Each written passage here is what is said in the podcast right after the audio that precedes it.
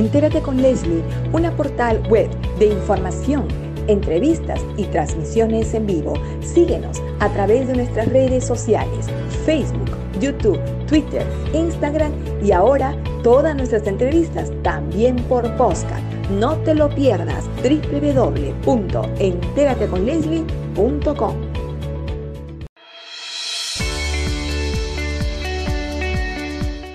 Regresamos a Entérate con Leslie.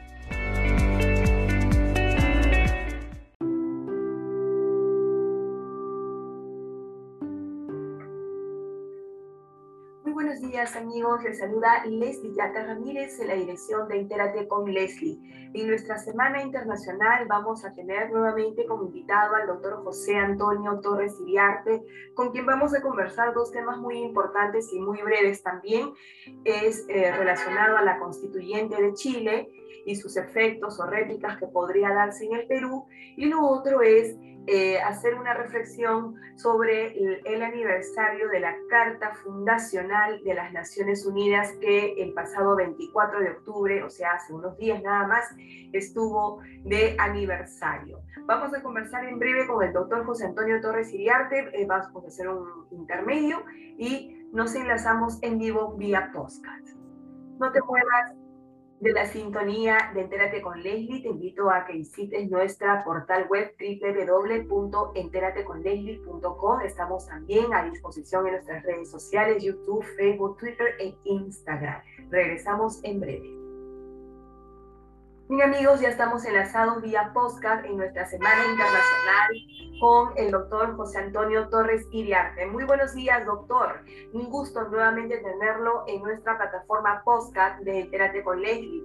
Vamos a conversar con usted eh, eh, primero el aniversario de la Carta Fundacional de las Naciones Unidas. El pasado 24 de octubre eh, se celebró un aniversario más de la Carta de las Naciones Unidas. Recordemos que esta organización internacional se fundó en 1944 con principios y propósitos de respeto, de adhesión, de compromiso por parte de los estados en el respeto de los derechos humanos, en la cooperación internacional, solidaridad y sobre todo el respeto a la libre determinación de los pueblos. Muy buenos días, doctor. Muchísimas gracias y esperamos su análisis. Buenos días. Es un gusto saludarla, Leslie, y en una oportunidad tan especial. Muy bien, doctor. Eh, vamos a empezar entonces un poco su reflexión eh, respecto al aniversario de las Naciones Unidas. ¿Qué reflexiones puntuales podemos extraer sobre ello? Bueno, las Naciones Unidas fue una respuesta a una eh, conflagración internacional, la Segunda Guerra Mundial, que devastó Europa, que, en la que participó Estados Unidos de manera decisiva, y creo que respondió a que era necesario reemplazar la, la fracasada sociedad de naciones que no pudo evitar que Alemania se rearme, que, que el fascismo tome posiciones importantes y estratégicas en Europa y todo esto devino en la Segunda Guerra Mundial. Por lo tanto, creo que Naciones Unidas está demostrando con el tiempo que ha sido una respuesta importante de la comunidad internacional frente a situaciones de violencia, de guerras internacionales y si bien es cierto, desde su fundación en 1945 no ha podido evitar conflagraciones bélicas en varias partes del mundo, la humanidad al menos no ha llegado a una situación de extrema eh, eh, conflicto internacional como podría haber sido una tercera guerra mundial de consecuencias devastadoras. ¿no? Creo que ese es el principal logro de las Naciones Unidas desde su fundación y saludo que el actual secretario general esté tratando de comprender que el mundo del siglo XXI difiere sustancialmente de los años de la Guerra Fría o los años aurorales de la globalización, cuando se pensaba que la globalización ya era la eh, solución para todo tipo de conflictos y para la mejora de la calidad de vida del mundo contemporáneo. Lamento que el COVID-19 haya eh, ocurrido y, aún estemos afrontando las consecuencias de una crisis sanitaria de alcance global. ¿no? Qué interesante esta reflexión que quiero compartir con usted para que podamos eh, eh, cerrar un poco ya este primer tema e irnos al segundo, que es sobre la constituyente de Chile. Eh, la vicesecretaria general de la ONU, Amina Mohamed, eh, justamente en el, en el aniversario de las Naciones Unidas, el pasado 24, sostuvo algo muy importante y que es algo que también en, en, la Asamblea General de septiembre de este año todos los estados giraron en torno a ello. Dice, eh, este, esto apunta a un orden internacional, o sea, se refiere a Naciones Unidas, que todavía no es capaz de seguir sus mejores intenciones. ¿no? La cooperación internacional y las Naciones Unidas han recorrido un largo camino, sostiene Mohamed, pero tenemos mucho más que dar, ¿no? Eh, coincidiendo con la celebración de Naciones Unidas. ¿Qué opinión le merece eso? Bueno, yo creo que es una reflexión sincera, eh, autocrítica y responde a un realismo político, ¿no? Eh, desde el desarrollo de la etapa fundacional de Naciones Unidas, eh, como dije en la primera intervención, se han producido guerras, tal vez de menor intensidad, pero guerras al fin y al cabo. Con la Declaración Universal de los Derechos Humanos, en el 48 se inició una etapa nueva, pero sin embargo en un proceso de guerra fría que tuvo una larga duración y donde las potencias eh, nucleares estuvieron a punto en algún momento de llegar a un enfrentamiento armado eh, que pudo evitarse en el año 62, en especial con la crisis de misiles. Creo que Naciones Unidas ha ido eh, nutriéndose del proceso de descolonización del África, de, digamos, de la voluntad democrática en naciones que antes tenían solo un, un camino autoritario y creo que aprendió de sus errores. Ahora Naciones Unidas es toda una burocracia internacional, tiene un sistema organizado en el campo económico, social, en el campo cultural, de la educación, en el campo de los derechos humanos. Y me parece que luego de la experiencia de los objetivos del desarrollo milenio y la propuesta de los objetivos del desarrollo sostenible para el 2030, las Naciones Unidas en el último año y medio ha tenido un aprendizaje rápido para poder responder a una crisis sanitaria no prevista, ¿no? de alcance global y que ha tenido un impacto económico en las economías de menor desarrollo del mundo. Por lo tanto, eh, en este momento creo que corresponde al sistema de Naciones Unidas actualizar sus programas, sus propuestas y su forma de acción para estar más cerca al devenir de la humanidad en los próximos años.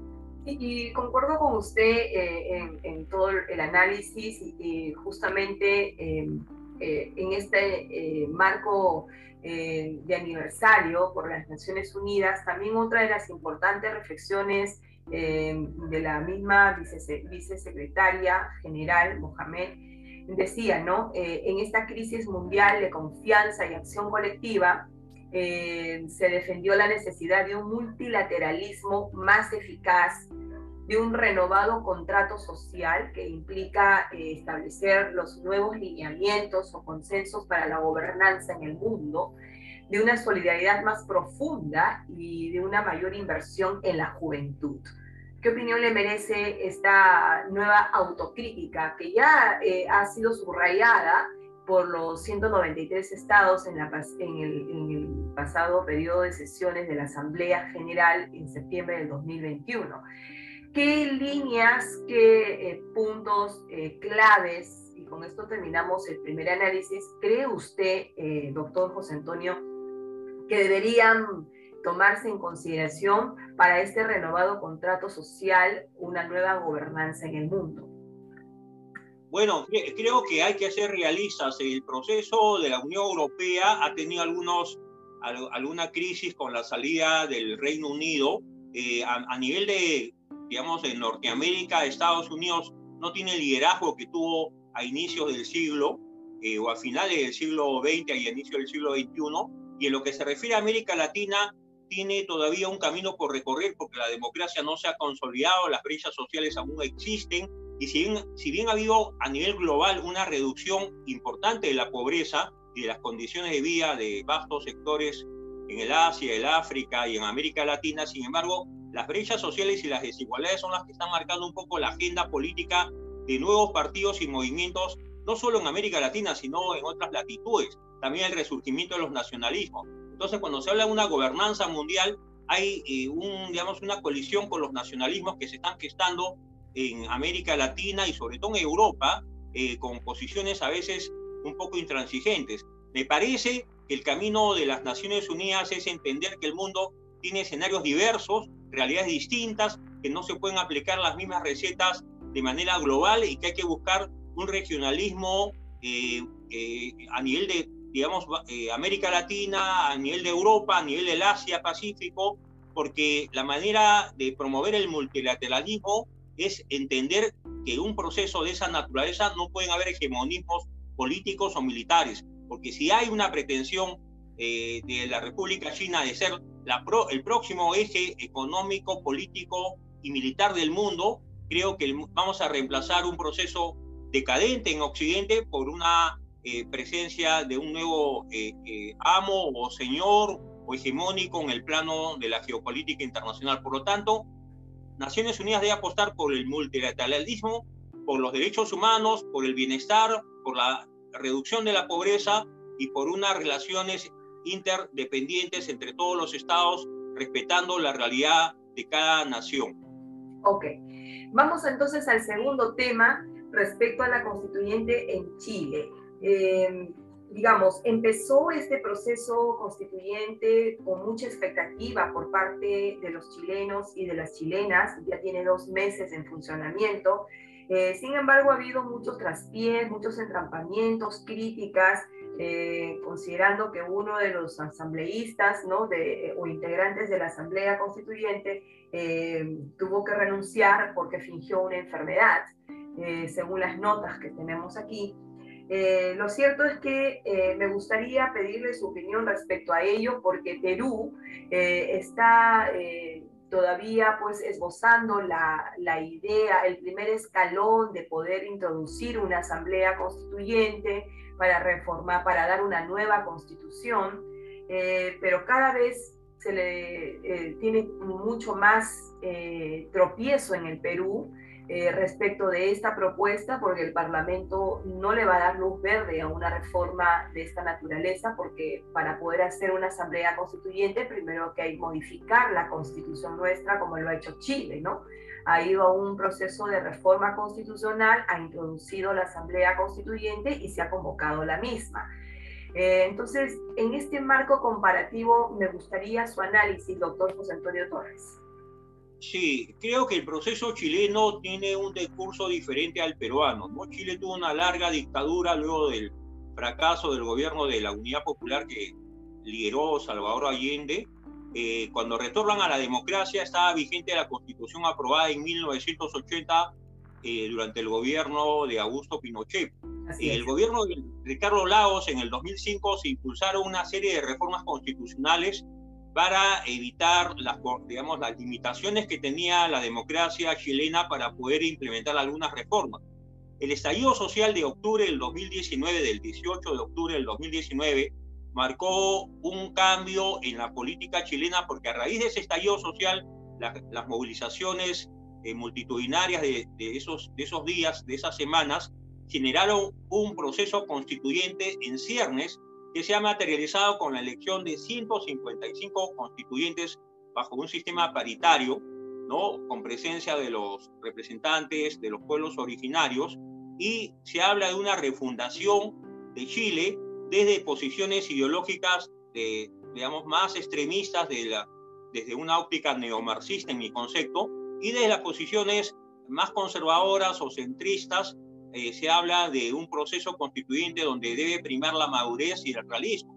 Chile tiene una derecha eh, muy bien estructurada, eh, que no ha tenido un, gran partido político que la, represente, pero de alguna forma tiene ahora algunos constituyentes que no son ni siquiera un tercio de los asambleístas o convencionales, y lo que ha pasado es que los que gobernaron Chile bajo el paraguas de la llamada concertación de partidos tiene una presencia también minoritaria en la Convención Constituyente. Entonces, ¿quiénes son mayoría en esta convención de 155 miembros?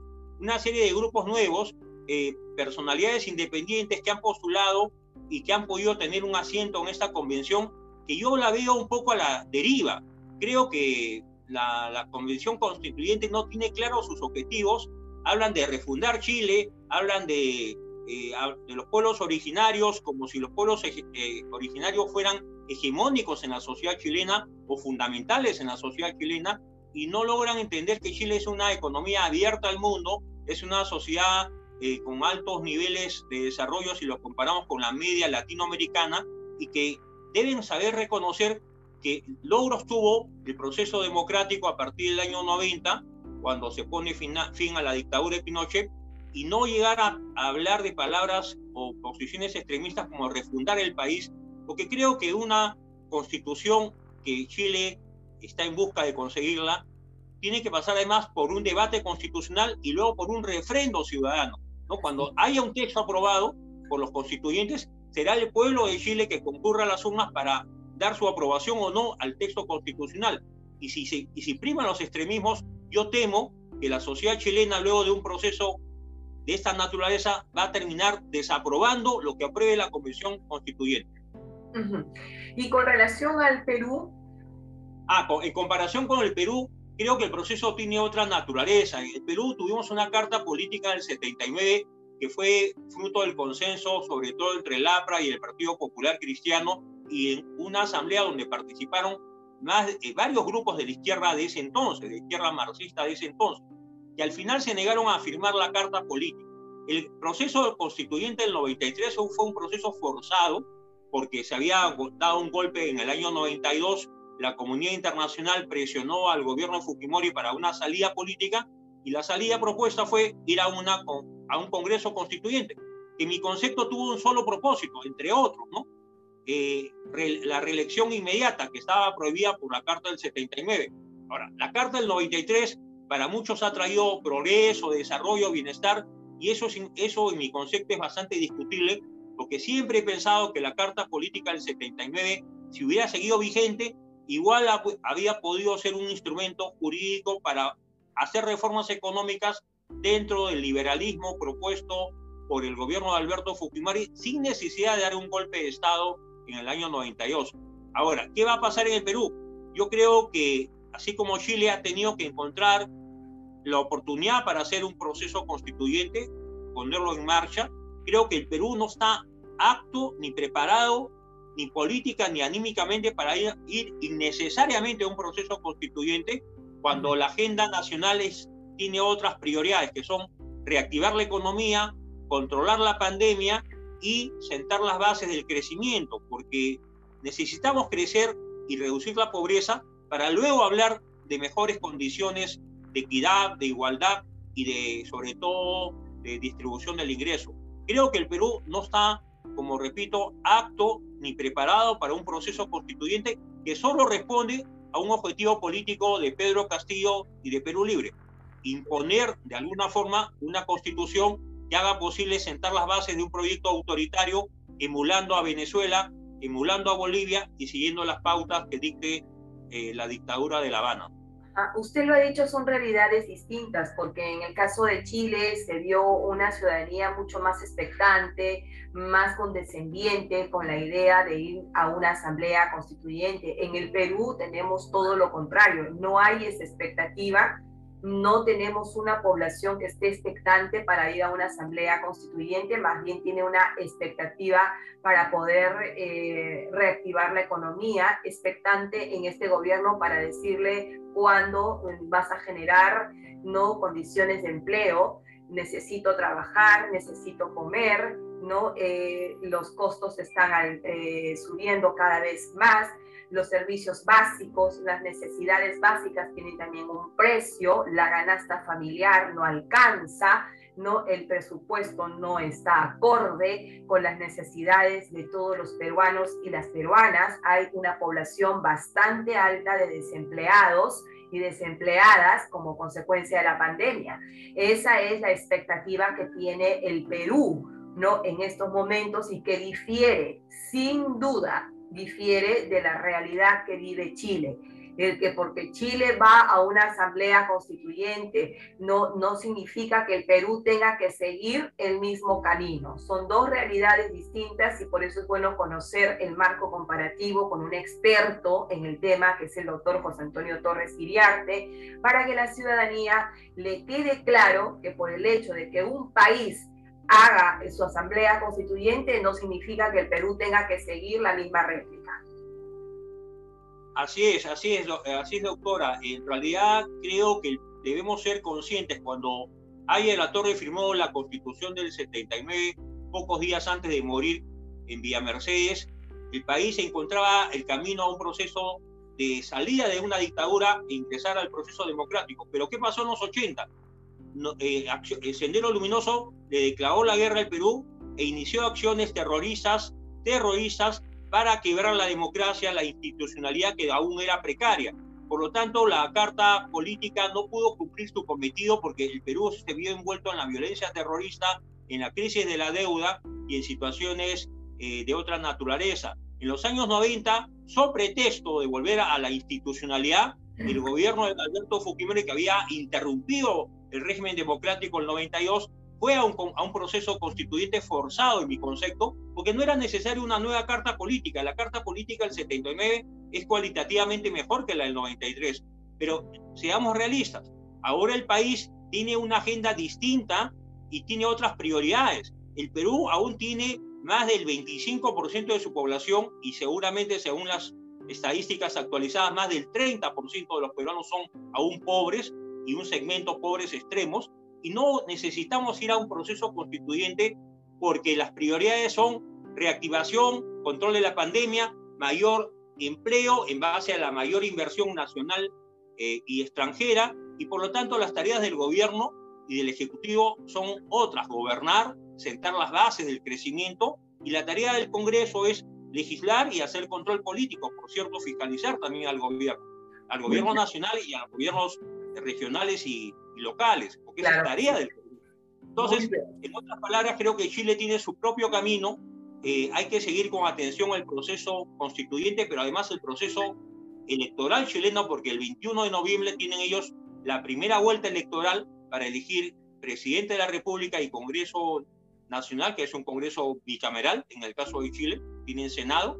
Entonces, aprendamos a diferenciar las realidades y a, a hacer propuestas que no sean impuestas. Creo que si el gobierno quiere priorizar como tema de su agenda política una nueva constitución para que todos dejemos de ser pobres, está engañando al país y es mi deber hacer esta reflexión con la mayor sinceridad y hacer un estudio comparativo porque es lo que corresponde para no seguir lo que otros países supuestamente están impulsando para mejorar las condiciones de su población.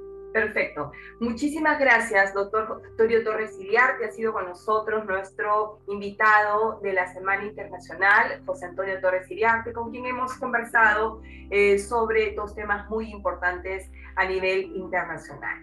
Eh, el aniversario de las Naciones Unidas y además la constituyente de Chile y el marco comparativo con el Perú. Muchísimas gracias, doctor. Hasta una nueva oportunidad. Doctora, ha sido una grata oportunidad. Muchas gracias. Buenos días. Buenos días.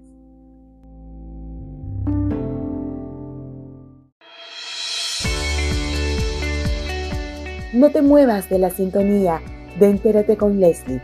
Regresamos en breve.